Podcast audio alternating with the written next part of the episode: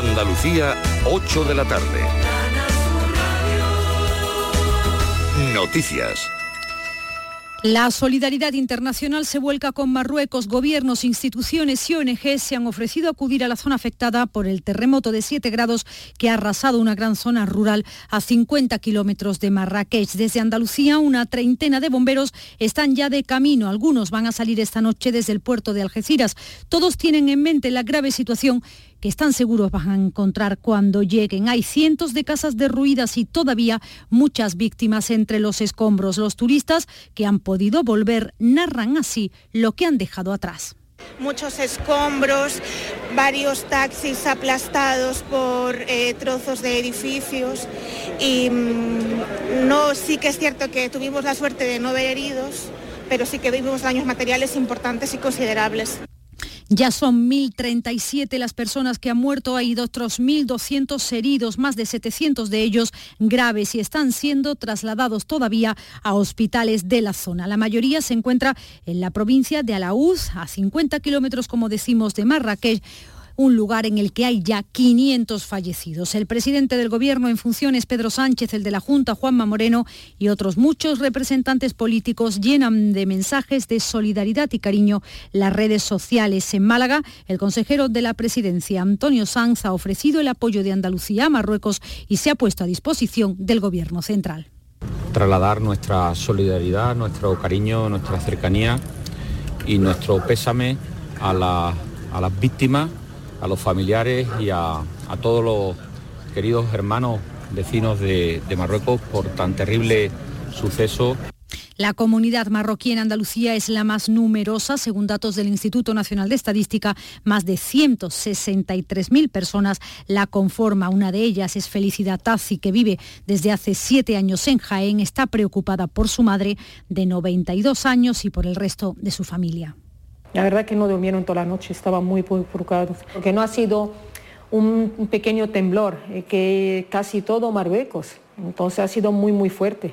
Y claro, y temo que pase una cosa del 1960 que hubo ese, que hubo 64 mil muertos. Pues claro, es preocupante. Tengo ahí a mi familia, a mi hija, a mi madre, otros asuntos en el Ayuntamiento de Sevilla se trabaja a lo largo de este fin de semana en el plan de recuperación de los servicios informáticos que siguen paralizados desde el martes tras un ciberataque. Se ha tenido además que reforzar la plantilla de la policía local María José Molina.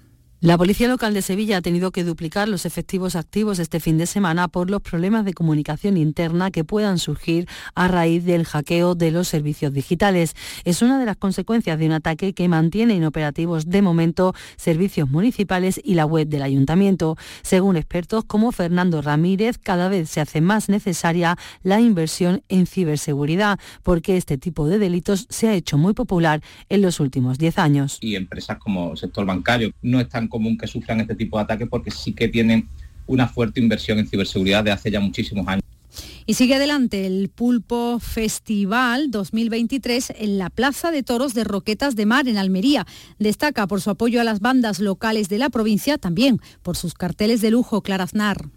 Se trata de uno de los festivales indies más veteranos del sur de Andalucía. Las actuaciones comenzaban ayer con la banda británica The Waterboys como cabeza de cartel. Este sábado es el turno de la banda de pop psicodélico madrileña Los Estanques, el trío de música de baile de Irlanda, Lebún, Marsella con su peculiar sonido de los 80 y Lepanto, el nuevo proyecto musical del almeriense Manuel Carmona. El grupo gallego Triángulo de Amor Bizarro cierra esta edición del Pulpo Festival a las 12 menos cuarto de la noche. La entrada es libre. Temperaturas en Andalucía a esta hora 31 grados en Córdoba, 29 en Granada, 28 grados en Sevilla y Jaén, 27 marcan los termómetros en Almería, 24 grados en Cádiz y 23 en Huelva, Andalucía, 8 de la tarde y 4 minutos. Servicios informativos de Canal Sur Radio. Más noticias en una hora. Y también en Radio Andalucía Información y canalsur.es. En Radio Andalucía Información nos gusta el mundo del motor. El de las dos y cuatro ruedas. Y te lo contamos los domingos por la mañana en RAI Motor. La información de las competiciones mundiales de Fórmula 1, rallies y motociclismo de la temporada. Con los mejores consejos y recomendaciones sobre circulación viaria y seguridad vial. RAI Motor. Los domingos desde las 10 de la mañana con Pedro Sánchez. Radio Andalucía Información. Boulevard del Jazz. Boulevard del Jazz. Disfruta de este amplio género musical en uno de los espacios históricos de Radio Andalucía Información. Escucha a las grandes estrellas de este universo fascinante y a los mejores artistas y ritmos de jazz, blues, fusión. Boulevard del Jazz. Boulevard del Jazz. Los domingos y lunes a partir de la una de la madrugada. Hay muchas maneras de decir te quiero. Con Javier Domínguez. Radio Andalucía Información. Carrusel Taurino, con Juan Ramón Romero, Radio Andalucía Información. Las 8 y 6 minutos, estamos en Villacarrillo, en la Liga del Quinto Toro, un tremendo ejemplar de Araúz de Robles, que está marcado con el número 47, que se llama Chocante, que nació en enero del año 18 y que pesa 580 kilos que se arranca galope hacia el caballo. Ojo que mete el pitón izquierdo en la parte delantera del peto. Le ha cogido muy bien el barilarguero. Toro serio, muy serio. Este quinto de la tarde.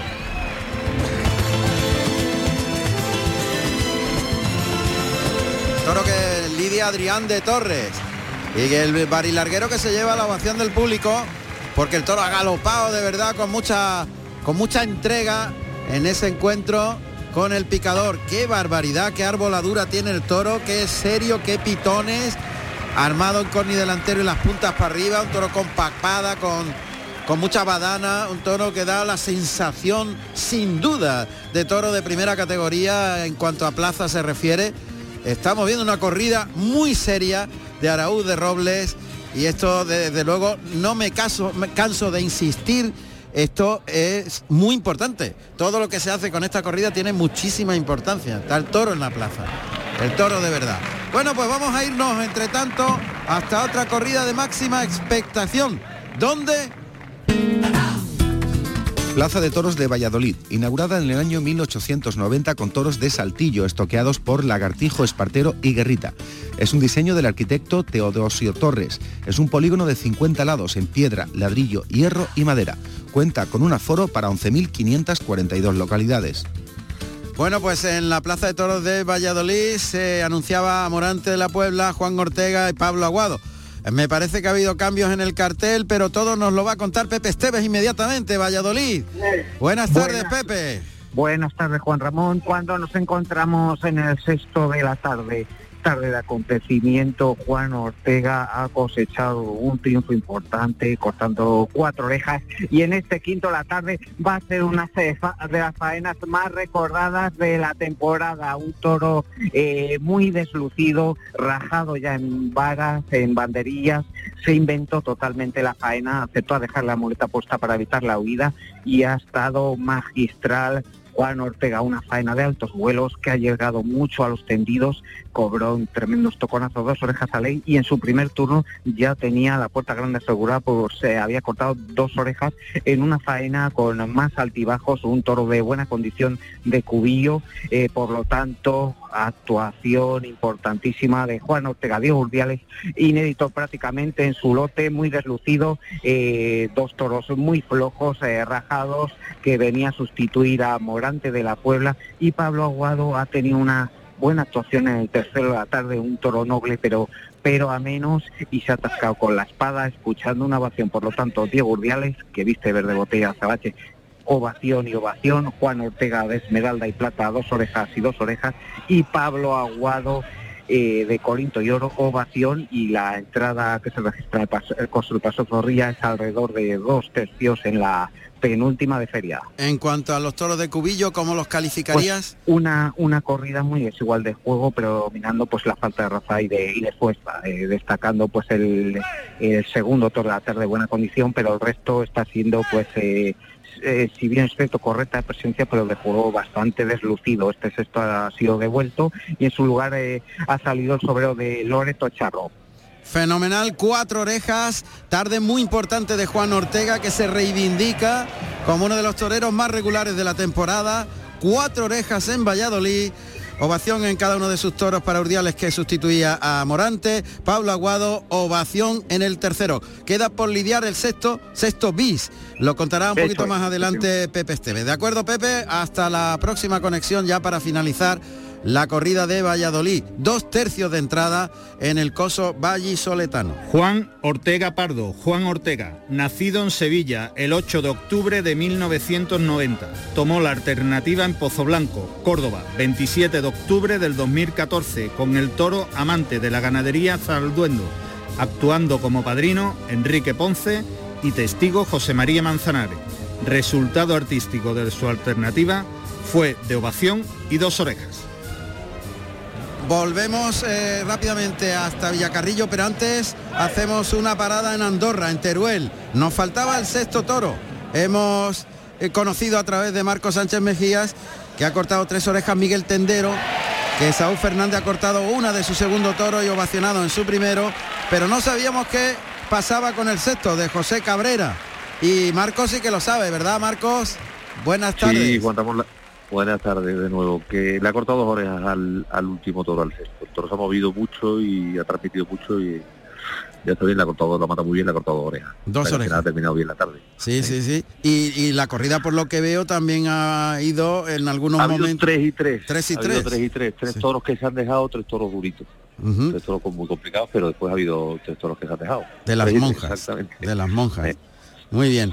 Bueno, pues eso es el resultado final. Eh, José Cabrera también sale en hombros con, con Miguel Tendero. Y bueno, pues Esaú es eh, la primera en mucho tiempo que no sale a hombros. Es raro, es raro. es, la noticia, ¿no? en este caso, pero bueno, ha triunfado, ha cortado su oreja también, evidentemente. Muy ah, bien. Ahora últimamente sabe a poco, una oreja solamente, pero Sí, sabe a poco. Marco, muchas gracias. un abrazo fuerte. Un abrazo. gracias. Final en Andorra. José Antonio Cabrera Aguilera, José Cabrera, nacido en Almería el 17 de enero de 1993. Tomó la alternativa en la Plaza de Vic, Fedensac, Francia, el 5 de mayo del 2022, actuando como padrino Morenito de Aranda y como testigo Alberto Lamela, con toros de herederos de Cebada Gago. Por tanto, tres orejas Miguel Tendero, ovación y oreja para Esaú Fernández, ovación y dos orejas para José Cabrera, tres toros buenos de las monjas, tres más duritos. Define Marco Sánchez Mejía con más de media plaza en Andorra Teruel.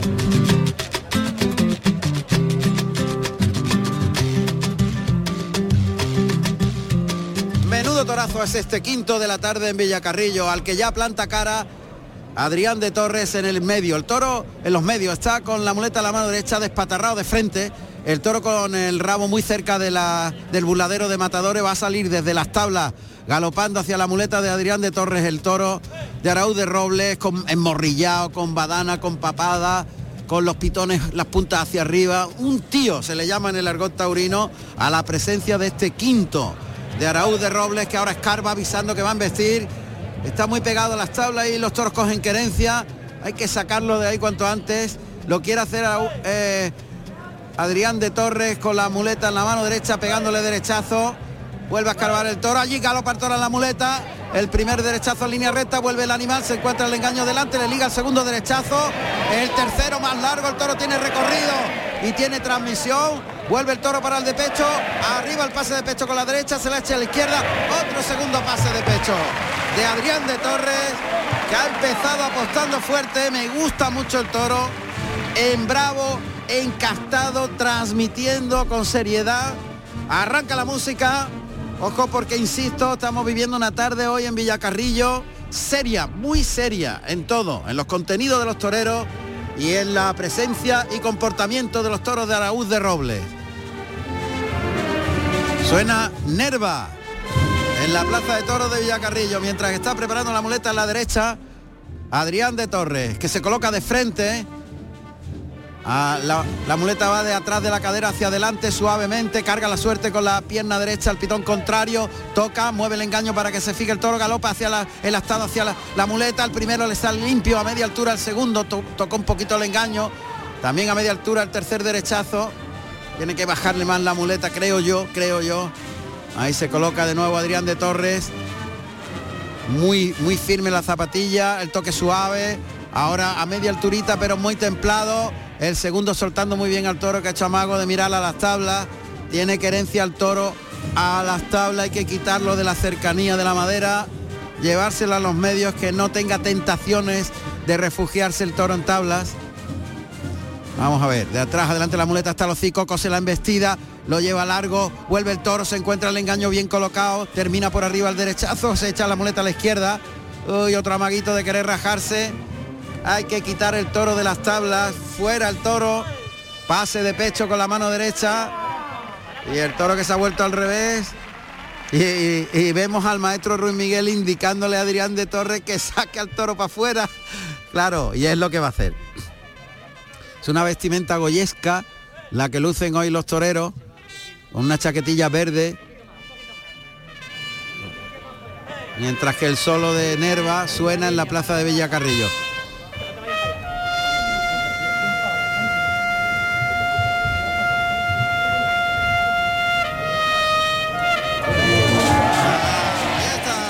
Solo de Nerva, famosísimo.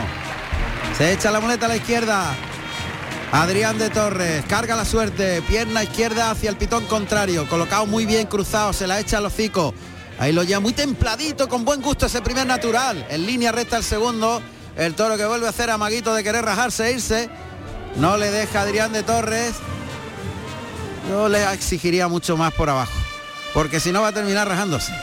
Y lo que tenga, que lo tenga con profundidad. Que en vista humillado. En línea recta ese primer natural de esta serie.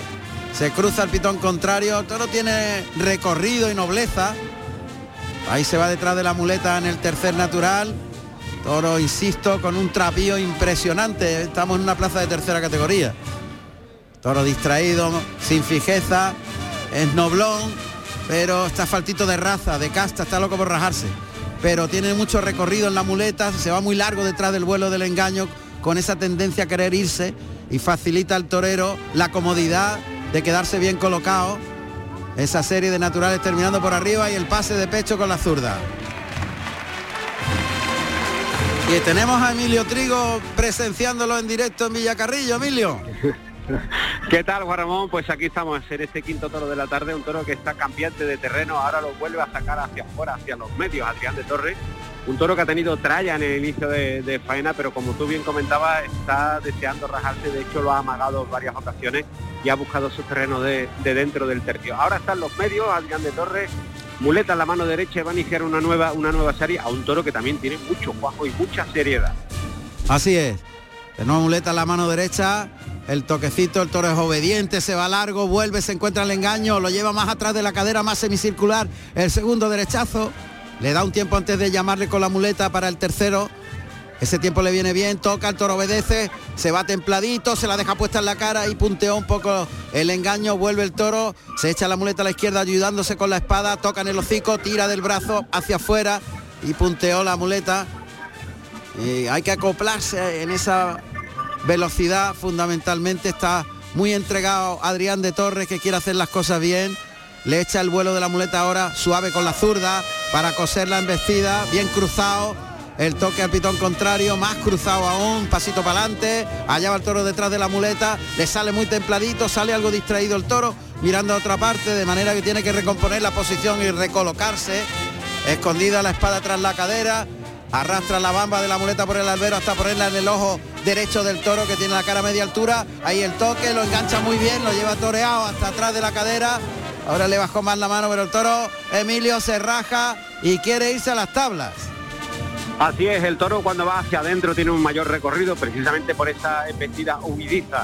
Un toro que hemos visto que ha sangrado mucho en el caballo de Vicente González. Ahora está muy cruzado, está ahora mismo eh, Adrián de Torres muy metido, muleta en la mano izquierda, se lo pasó muy cerca, el toro hacia afuera, ahora hacia adentro otra vez, ahí sí se la ha enroscado, otra vez vemos que el toro bueno, pues quiere buscar tablas para, para quitarse de la pelea y muy entregado a Adrián de Torres que está exponiendo una barbaridad, está metido entre los pitones, lo tenemos muy cerquita, muleta en la mano izquierda, presenta la muleta a los hocicos, el toro que se lo piensa, que no, el toro acaba de pasar a centímetros del cuerpo y ahora sí, remata con el de pecho Sí. hacia adentro. Ahí me imagino que en la pequeña pantalla a través de televisión se ha podido ver muy, muy, muy clarito cómo el toro le ha pasado muy cerca Sí. del cuerpo a Dian de Torres. Sí, Ahí puesto sí. una barbaridad. Sí, porque el animal eh, no está pendiente completamente con fijeza de la muleta y entonces cuando se arranca y no va metido en el engaño va un poquito a su aire.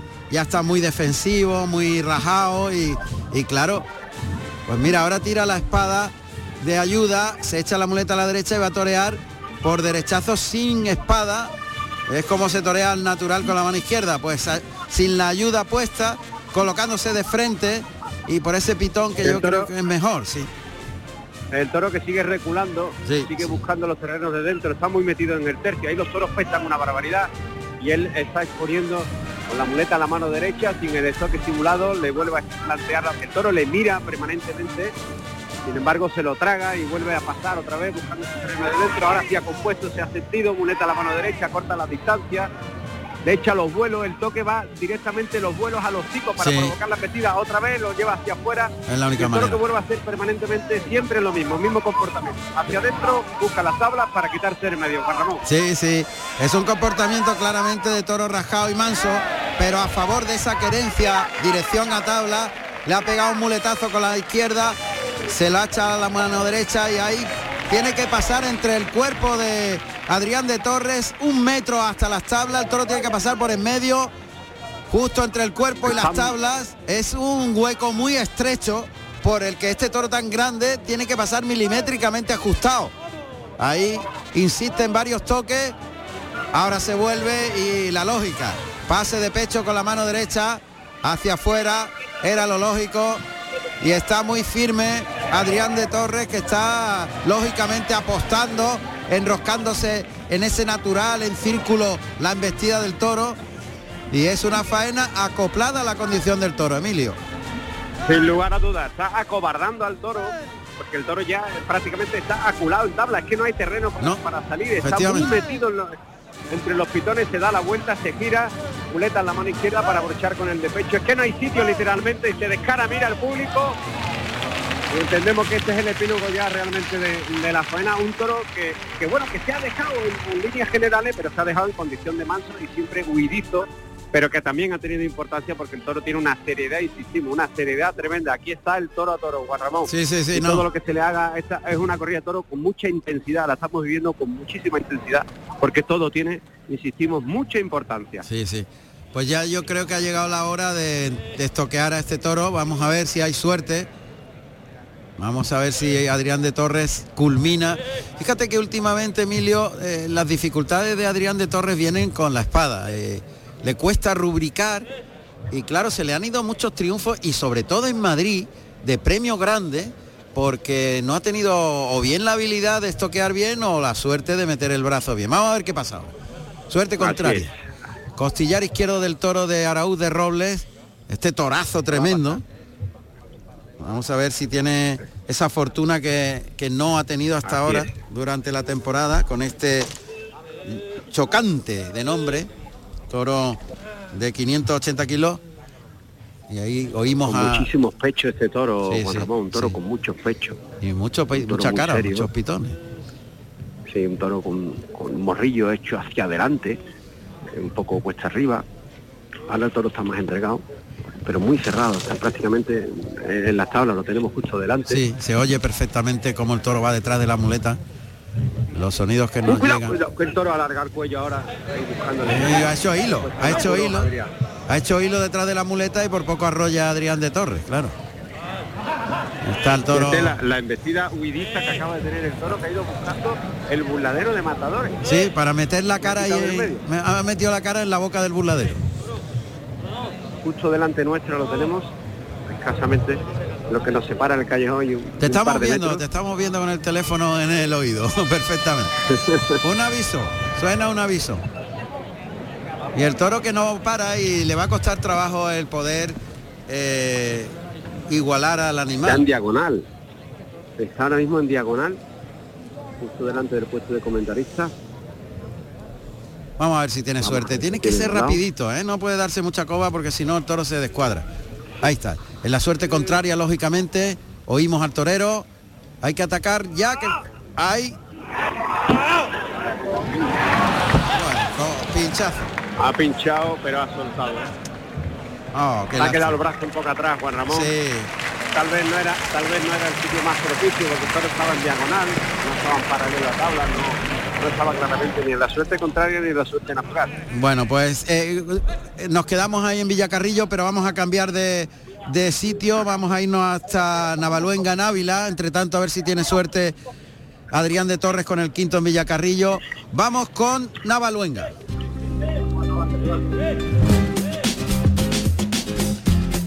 Cartón, nuestro compañero Cartón, es quien está viendo la corrida de Monte la Ermita con Cayetano, Javier Cortés y Ginés Marín. Cartón, buenas tardes. Muy buenas tardes. De momento te corrijo, Cayetano ha sido sustituido Ah, por claro. Paco Ureña. Claro, tiene una lesión, claro, claro, perdón. Exactamente. Paco y Ureña. tenemos a Paco Ureña vestido de Corinto y oro, Javier Cortés azul y rey y oro, y Ginés Marín Corinto y oro. Eh, estamos en el sexto de la tarde y Paco Ureña en el primero ha cosechado aplausos con saludo desde el tercio y dos orejas en el cuarto. Dos orejas. Javier, Cor- Javier Cortés de Azul Rey y Oro, una oreja en el primero y ovación y saludos en el quinto. Y Ginés Marín de, Gran- de Corinto y Oro, dos orejas en el tercero y estamos en faena de muleta del sexto. Una corrida de Montelermita bien presentada con distinto desplazamiento para ellos y comportamiento como tal. Y de público, la entrada en Navaluenga, de plus público prácticamente casi rozando el lleno. rozando el lleno, casi lleno. Pues dos puertas grandes en Navaluenga. Sí, señor, la dos de, puertas grandes. La de Paco Ureña y la de Ginés Marín. Bueno. Perfecto. Muy bien, Cartón, volvemos más tarde para que nos digas el resultado del sexto de Ginés Marín. ¿Te parece? venga, de acuerdo. Gracias. Venga, Oreja. sal- eh, dos orejas para Paco Ureña y dos para Ginés Marín en Navaluenga. Francisco José Ureña Valero, Paco Ureña, nacido en Lorca, Murcia, el 26 de diciembre del año 1982. Tomó la alternativa en Lorca, el 17 de septiembre del año 2006, actuando como padrino Javier Conde y como testigo Morante de la Puebla con toros de Gavira. Ginés Marín Méndez, nacido en Jerez de la Frontera, el 28 de marzo del año 1997. Tomó la alternativa en Nimes, Francia, el 15 de mayo del año 2016, actuando como padrino Morante de la Puebla y como testigo David Mora con toros de Zalduendo. He intentado, bueno, también le he apretado desde el principio porque había que apostar con él. Y bueno, dentro de cabe había momentos en los que puedes disfrutar y bueno, paso a paso. Pues contento, ¿no? Con estas dos orejas. Sí, muy contento. Enhorabuena. Gracias. Ahí está. Paso a paso, dice Adrián. Bueno, dos orejas que le saben. Dos orejas para Adrián de Torres, Emilio. Pues puerta grande también para Adrián de Torres en Villacarrillo, merecidísima. Se ha tenido recompensa ese esfuerzo con este toro, un toro, como decíamos en la conexión, muy listo, de condición mansa, pero sin embargo, bueno, era obediente a los toques, a los cites de Adrián de Torres, que ha expuesto mucho, que ha estado muy sincero, que lo ha muleteado por ambos pitones, donde ha habido momentos importantes. Juan Ramón, no sé si tenemos oportunidad, eh, junto a nosotros está Octavio Chaco, no sé si hay Claro, oportunidad para, claro, eh, claro. para profundizar. Claro, adelante, adelante. Venga, pues va- vamos allá. Estamos con Octavio Chacón, estamos en ese triunfo. Lo primero, enhorabuena, Octavio, felicidades. Muchas gracias, lo agradezco. Estamos en directo en Carrusel Taurino con Juan Ramón Romero que te escucha. Muy importante ese cuarto toro y por supuesto también la faena del primero. Una tarde muy completa, Octavio. Buenas, buenas tardes a todos, Juan Ramón. Buenas tardes, Octavio, enhorabuena. muchas- Enhorabuena. Muchas gracias. De vez en cuando, pues, recuerda uno de que sabe torear medio bien y despacio. ¿eh? El cuarto toro ha sido un toro transmisor, un toro que ha tenido profundidad en la muleta. Toro bravo al que había que hacerle las cosas bien. No permitía ninguna. Pero ha tenido muchas virtudes el toro, sobre todo lo quería por abajo y, con los vuelos y que la oliera y, embestía muy despacio, ¿no? Creo que estaba a la altura de, de este gran toro y la suerte que ahí retransmitiendo por Canal Sur Radio, por Canal Sur Televisión y que y que Blanco Octavio Chacón todavía existe. El primero ha sido muy muy distinto, un toro con muchísimas teclas, un toro que le ha faltado entrega de verdad. Bueno, más a mi estilo, ¿no? más a mi estilo, pero yo creo que con los dos toros, siendo dos toros diferentes, pues creo que he estado a la altura, ¿no? O medio a la altura, ¿no? Octavio, decía yo en una conexión anterior que cómo son las circunstancias que te presentabas aquí sin apoderado, porque hace unos días, bueno, se finalizaba esa relación profesional con Juan Antonio Medina. Imagino que todo el mundo ha podido contemplar el momento de madurez que tiene Octavio Chacón y estoy convencido que el teléfono tiene que sonar. Dios te oiga. Dios te oiga. torero, Muchas gracias. enhorabuena. Enhorabuena a ustedes también. Un abrazo. Claro. Paramos las palabras de Octavio Chacón, sonriente. Bueno, él siempre no está conforme del todo porque los toreros son muy autoexigentes, pero sin lugar a duda que la tarde que ha desarrollado Octavio Chacón ha sido realmente importante. Sin duda, sin duda. Bueno, pues eh, otro torero que se suma a la puerta grande que ya había obtenido Octavio Chacón. Y fíjate, eh, Emilio, antes de irnos a otra plaza, que vamos a ir a- hasta, a ver, a ver, a Andújar, iremos a Andújar, donde la corrida comenzó a las 8 de la tarde. Eh, qué importante es que los toreros no pierdan el contacto con el toro, en el sentido en que ha toreado mucho menos Octavio Chacón, está en una fase de vuelta a definir con un apoderado eh, para emprender su carrera, pero se ha ido a Perú y ha seguido toreando en Perú y ha buscado el, refugio para muchos toreros eh, que han remontado gracias a esa afición peruana de los Andes que no deja de contar con ellos. Y eso le mantiene en que cuando llega una oportunidad como esta, esté a la altura requerida. Emilio, eso es fundamental. Así, así- a- así es, es fundamental no perder el contacto con el toro, seguir creciendo interiormente porque los toreros no paran de crecer por muchos años que tengan de alternativa y seguir viviendo en torero y esa oportunidad se le ha dado se le ha dado Perú, ¿no? Sin lugar a dudas Octavio ha ido adquiriendo esta madurez poco a poco y en la primera oportunidad o en las oportunidades que se le presentan no la deja no la deja escapar. Juan Ramón, me gustaría eh, comentar que eh, en este toro que acaba de finalizar Adrián de Torres, al que le ha cortado las dos orejas, el banderillero Antonio Martín se ha lesionado al salir del par de banderilla, ha pisado mal, ha metido el pie en un hoyo Vaya. y se le veía ostensiblemente, eh, bueno, pues afectado. En su lugar ha puesto un gran par de banderillas a su compañero, un gesto de honradez total, el compañero Juan Carlos Rey, que va a ser el que va a lidiar a este sexto de la tarde perteneciente a la cuadrilla de Francisco de Manuel. Así que bueno, no, no ha habido, en este caso no hay que lamentar ninguna jornada, pero sí la incidencia de que está en la enfermería y seguramente habrá estudios radiológicos. Perfecto, gracias Emilio Trigo. Ahora sí nos vamos hasta la Plaza de Toros de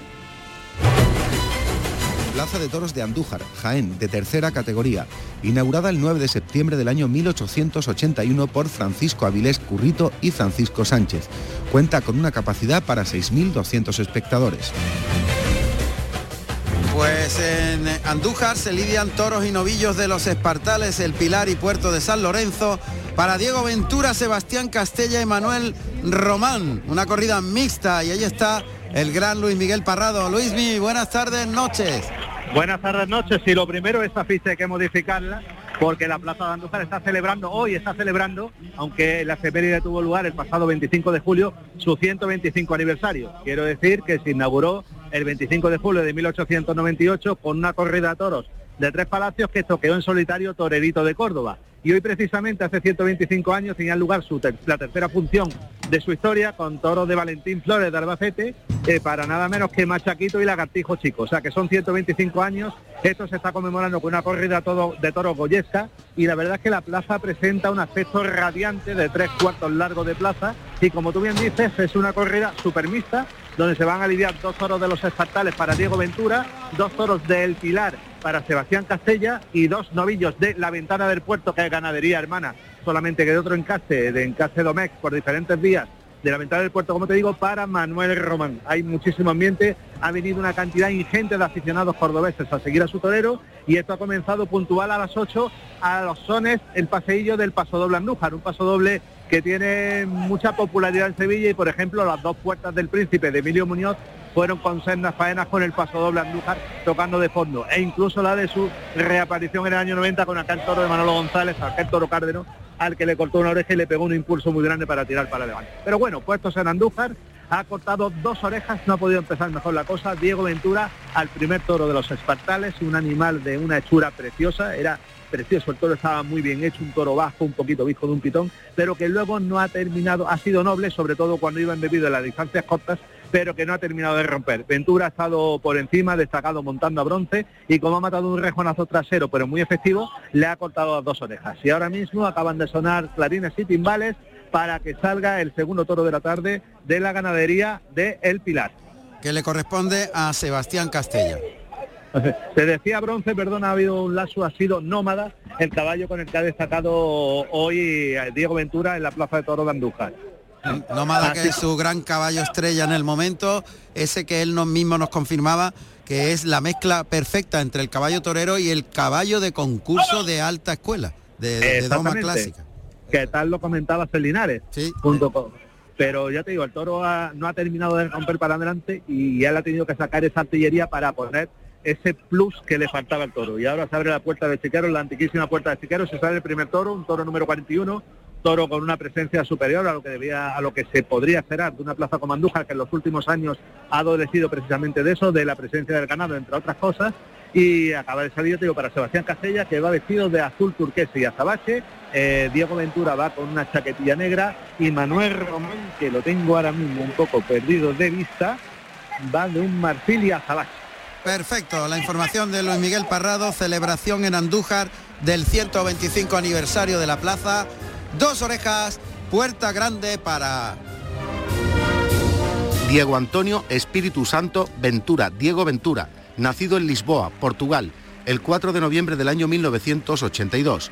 Tomó la alternativa en Utiel, Valencia, el 13 de septiembre del año 1998, actuando como padrino Joao Ventura y como testigo Francisco Benito con toros de El Campillo.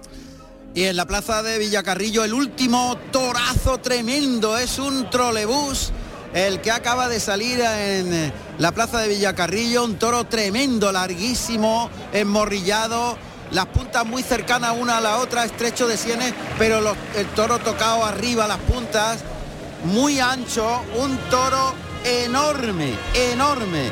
Este sexto llamado extrovertido, número 57, nacido en noviembre del 18, que pesa 620 kilos, es de pelo negro, mulato, y lo va a lidiar Francisco, lo está lidiando Francisco de Manuel, que lo ha toreado muy bien con el capote y ahora está haciendo el quite a la Verónica. Eh, por el pitón derecho, el toro tiene nobleza, termina con la cara a media altura, pero tiene recorrido y obedece, se la echa por el pitón izquierdo, eh, hay duda el toro, se coloca por el derecho para rematar este quite Francisco de Manuel, echa el capote para adelante, toca, lo engancha adelante, muy buena la media Verónica con las dos manos, llevándolo desde atrás, atrás de la cadera, juntando las manos atrás de la cadera, muy limpio y el toro vamos a ver si no se raja, que le preveo que pueda tener buen juego en la muleta. Cambiamos de escenario, nos vamos hasta Valladolid. Y en Valladolid ya tenemos el resultado del sexto toro. Pablo Aguado es el protagonista. A ver qué ha ocurrido Pepe Esteves con el sexto toro en Valladolid. Hola, buenas tardes de nuevo Juan Ramón. Cuando acaba de finalizar la corrida, el sexto fue devuelto por flojo. En su lugar salió uno, un toro de Loreto Charro con mucha caja, muchos pitones, un cuajo de plaza de primera, de juego bastante deslucido, embestía por inercia, pero soltando la cara. Eh, Pablo Aguado ha estado por encima de ese deslucido animal, pero el ambiente ya estaba un poco frío tras la obra magistral en el turno anterior de Juan Ortega. Por lo tanto, Pablo Aguado, ovación este último. Vamos con el resumen de la de la ficha, dos tercios de plaza, toros de Núñez del Cubillo correctos de presencia, faltos de raza y flojos, el sexto como sobrero de Loreto Charro. Hay que destacar el juego del segundo de la tarde con nobleza y recorrido que le permitió cortar dos orejas a Juan Ortega, que protagonizó una obra magistral en el quinto. Por lo tanto, eh, triunfo importantísimo de Juan Ortega con una de las faenas de la temporada en este quinto de la tarde con cuatro orejas. Eh, Diego Urdiale sin opciones, con un lote muy deslucido, siendo vacionado en sus dos turnos y Pablo Aguado pudo cortar una oreja en el tercero, pero marró con la espada, escuchando ovación y ovación nuevamente en el sexto. Muy bien, gracias a Pepe Esteves desde Valladolid cuando está poniendo en serias dificultades este sexto de la tarde en el tercio de banderillas a gente de, una categoría tremenda, porque estamos hablando ni más ni menos que está intentando parear Dani Duarte al sexto y el toro le espera. Este torazo inmenso de 620 kilos sabe muy bien por dónde viene el banderillero y espera en el cuarteo que llegue a su cercanía sin acometer, lo cual evidentemente pone en serias dificultades a los banderilleros.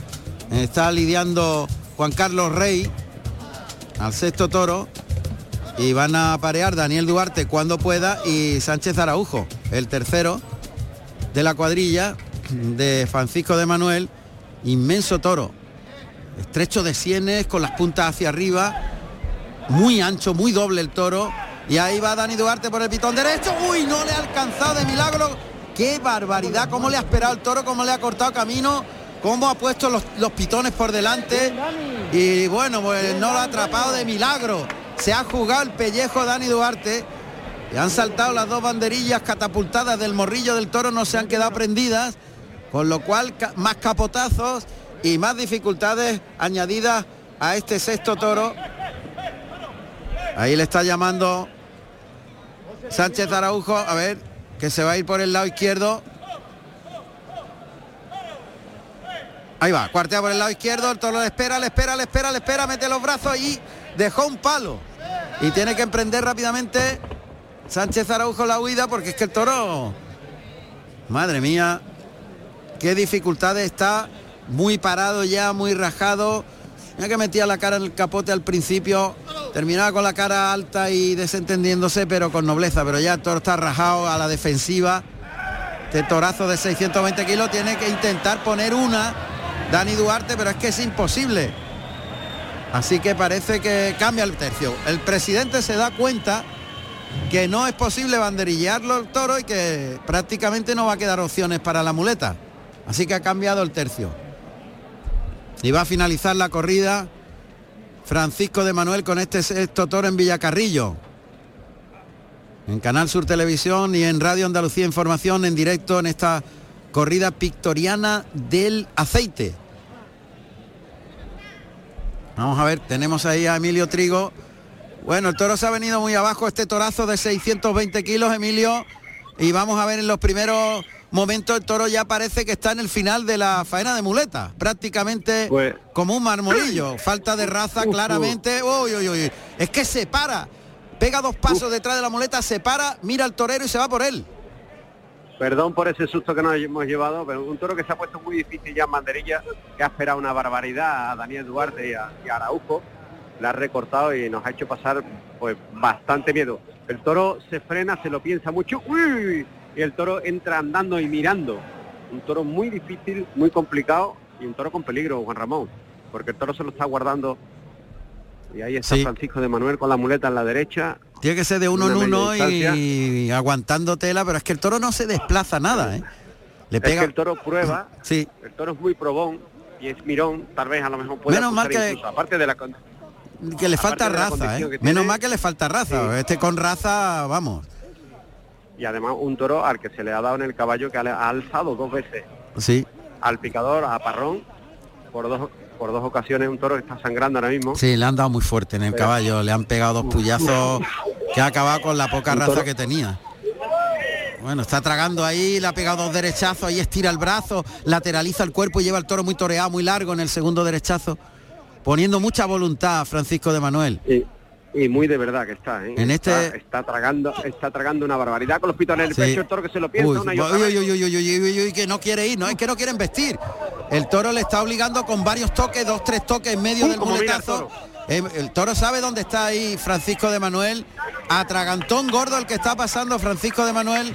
Y en este está muy firme y haciendo lo único que se puede hacer, que es tirar la moneda al aire de que pase el toro detrás de la muleta o no. Emilio. Sí, sí, sí, este es un toro donde hay que estar muy firme, ser muy capaz, tragar una barbaridad, un toro que mira, que prueba, que se lo guarda y que se lo piensa.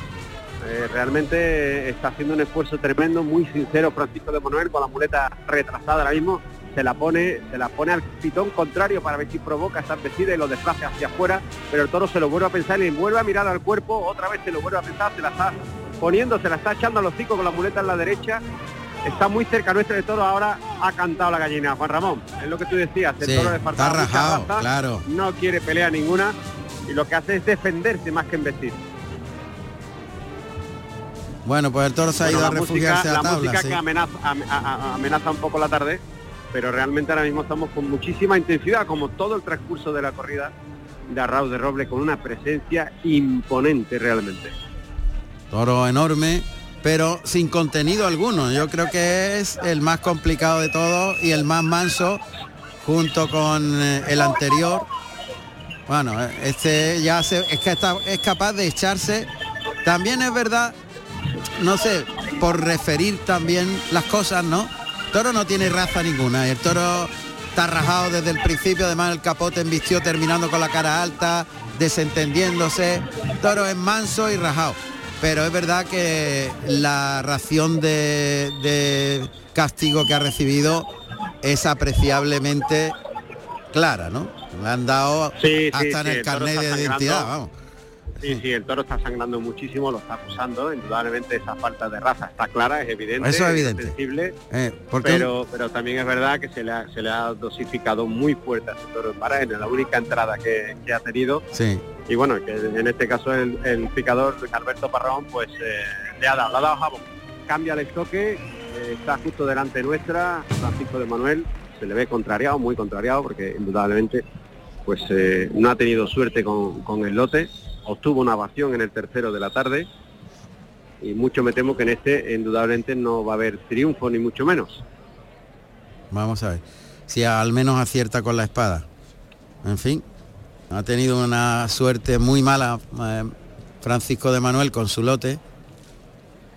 Y este Nos ya... decían Juan Ramón mientras tanto, mientras tanto nos decían eh, desde la enfermería que Antonio Martín tiene una rotura de fibras en el gemelo izquierdo. Una rotura del gemelo, ah, caramba.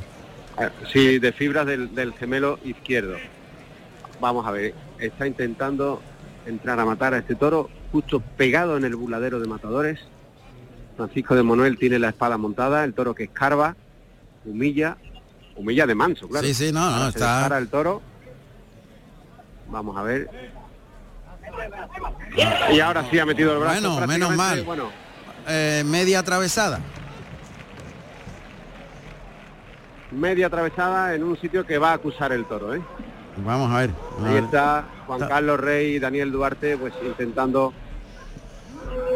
este toro doble y ponga el punto final a una corrida de toros donde las pulsaciones se han elevado a medida que ha transcurrido la tarde, Juan Ramón. Sí. Vamos a ver si el toro se echa, pero la corrida en conjunto ha sido muy interesante. Yo creo que ya podemos hacer un balance o un resumen, si te parece. Entre tanto, yo creo que hay que utilizar el verduguillo, ¿eh? No creo que el toro con esa media atravesadilla igual se echa por falta de raza, pero pero la estocada, o sea, la media estocada en sí, sí tiene que utilizar verduguillo, Emilio. ¿no? Pues eh, sí, de hecho ya tiene el verduguillo en la mano derecha. El toro que sigue a la defensiva, el toro cuando, cuando embiste o arranca pega un taponazo, ahora quiere buscar las tablas. Un toro realmente difícil y complicado por su por su condición de, de- de manso. Si te parece, Juan Ramón, hacemos un pequeño balance de Sí. lo que ha sido la tarde. Sí. Bueno, pues con, con media entrada se han lidiado toros de imponente presencia y de juego muy dispar. Indudablemente el cuarto ha sido el de más clase. Bueno, vamos a interrumpir un momento porque parece que, que va a utilizar el descabello. Ahora sí que le Está pensando, en, la- está la pensando, en, lo e- está pensando. en echarse ¿eh? el toro. Pero Sí, bueno, tal vez si hay, hay espacio y le dejan aire, el toro es capaz de, echarse solo. Decíamos que ha sido una corrida de toros de Arauz de Roble de imponente presencia con el toro más claro, el cuarto que ha sido un toro bravo al que se le ha dado la vuelta al ruedo, monta el verduguillo y todavía no la, la ha utilizado. Eh, tenemos que comentar que al inicio del, del paseillo, antes de romper, bueno, pues eh, como es tradicional aquí en Villacarrillo, sonó el himno de España. Y una tarde también importante en las cuadrillas. No nos olvidemos de las cuadrillas porque realmente han tenido una actuación muy destacada con una corrida de toro, como decimos, muy seria. No queremos ser repetitivos, pero sí insistimos en esto. Vaya reón de manso que acaba de pegar el toro Guarramón. sí, sí, lo he visto. Menos mal que ha estado presto Francisco de Manuel, un arreón de manso si no anda listo, se lo lleva, se lo lleva por delante. Ahora lo tenemos. por Emilio, delante- vamos delante. a ir haciendo Sí. resumen porque nos queda Venga. poco tiempo y Venga, ya pues aquí hacemos- está hacemos- el, pescado, el pescado vendido, está claro. Hacemos la ficha. Octavio Chacón, oreja y dos orejas. Adrián de Torres, ovación tras aviso y dos orejas.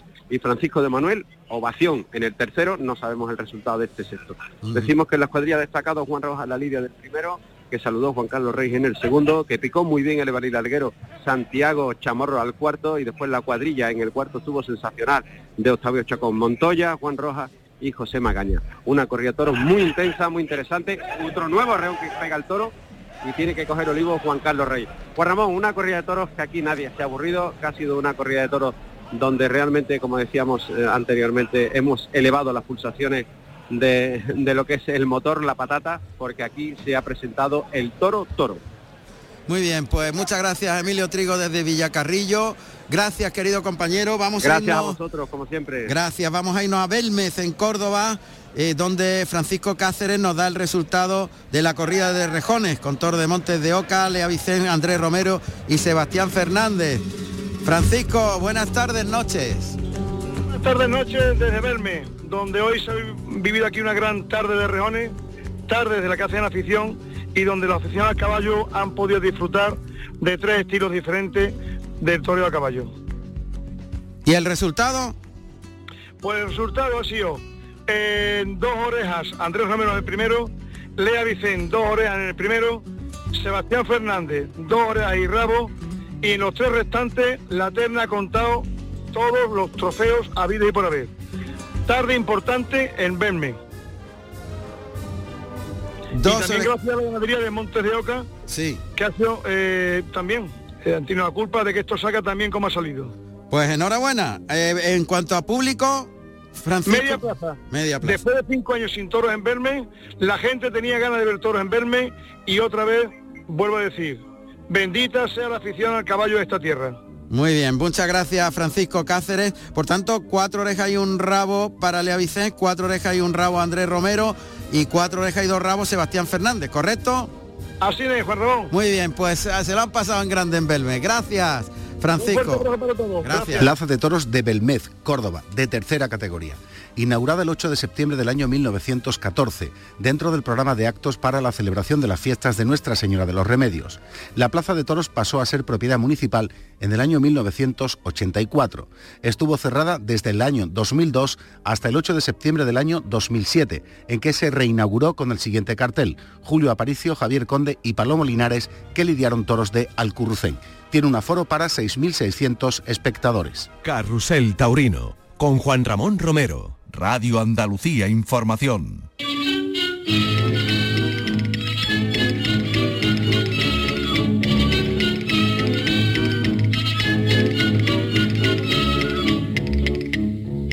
En medio de la plaza ole y ole, desde que me caigo hay un torero que se llama, se llama ole y ole, desde que me caigo Pedro Romero.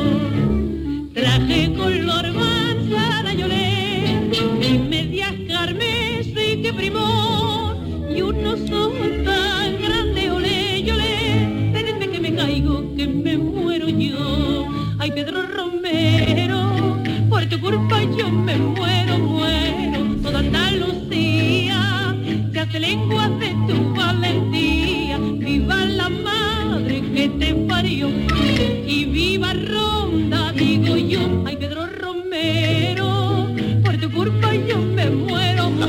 Pintado por Goya.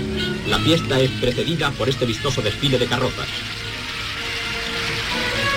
Los rejoneadores Domecq padre e hijo abren plaza en el paseillo. Después de los saludos de rigor, don Álvaro Domecq Romero coloca un buen par de banderillas.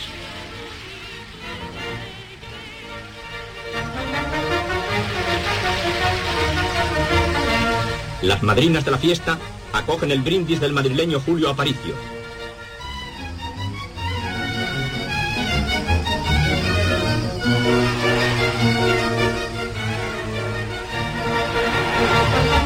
faena a base de naturales, Aparicio recibirá el premio de las dos orejas. Ordóñez se abre de capa y prepara a su enemigo para la suerte suprema.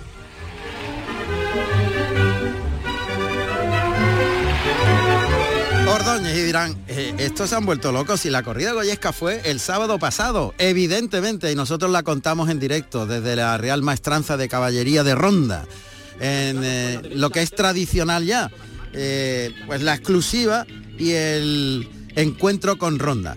¿Y por qué traemos esto hoy aquí? Pues mira, hoy por ejemplo tenemos una corrida goyesca en la celebración del 125 aniversario de Andújar, la pictoriana que hemos visto y vivido aquí en la radio en Villacarrillo, también con aires goyescos. Eh, la más antigua parece que es la de, la de Antequera, pero la que marca una pauta en las corridas goyescas es la, la corrida goyesca de Ronda. Y hoy, hace 69 años, se celebraba la primera corrida goyesca de Ronda. Tal día como hoy, 9 de septiembre de 1954, se conmemoraba el bicentenario del nacimiento del gran Pedro Romero.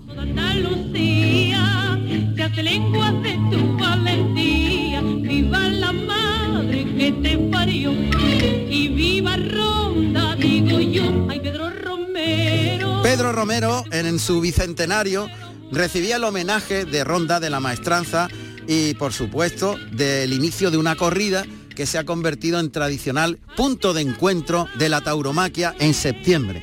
Bueno, pues insisto, tal día como hoy, del año 54, hacían el paseillo Antonio Bienvenida, César Girón y Cayetano Ordóñez, que lidiaban toros de Miura, Concha y Sierra, Felipe Bartolomé, Pablo Romero, Buendía y Figueira. Este era el cartel de la corrida inaugural goyesca, pero tiene unos intríngulis que la familia Ordóñez nos ha contado de una forma muy particular y muy singular y que vais a conocer en lo que es eh, el inicio de algo que nosotros tenemos preparado para vosotros.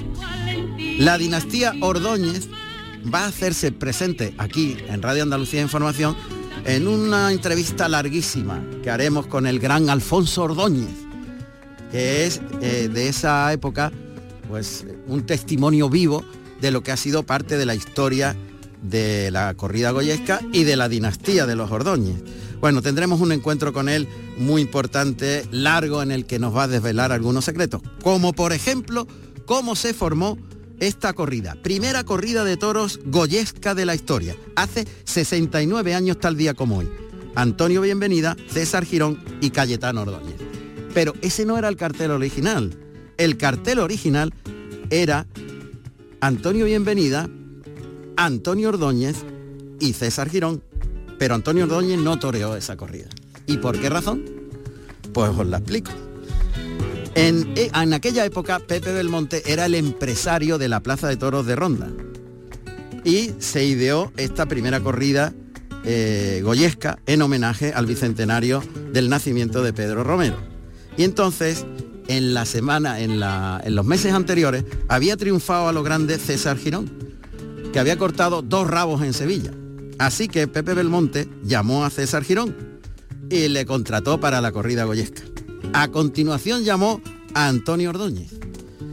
Y Antonio Ordóñez eh, preguntó que quién toreaba. Y el empresario le dijo que ya estaba contratado César Girón y que tenía previsto que fuese él y Antonio Bienvenida los que completaran el cartel. Y en ese momento Antonio Ordóñez sacó la raza y dijo, si has llamado antes a César Girón, conmigo no cuentes. Y no toreó Antonio Ordóñez. Pero enterados los maestrantes de tal circunstancia dijeron, un Ordóñez de la dinastía Ordóñez tiene que estar en la corrida inaugural que haga homenaje a los 200 años del nacimiento de Pedro Romero. Así que hay que contratar a un Ordóñez. Pepe Ordóñez aún no había tomado la alternativa y el único matador de la familia Ordóñez que tenía la alternativa era Cayetano. Así que había que contratar a Cayetano. ¿Y qué pasó? Que Antonio Ordóñez, sabedor de tal circunstancia, le dijo a, a Cayetano, a su hermano mayor, le dijo, pide porque te lo van a tener que dar. Así que fue uno de los contratos más caros de la historia. El que se llevó Cayetano Ordóñez, que cobró 250 mil pesetas de la época, un cuarto de millón de pesetas por torear la primera corrida goyesca. Cobró más que sus dos compañeros juntos, César Girón y Antonio Bienvenida.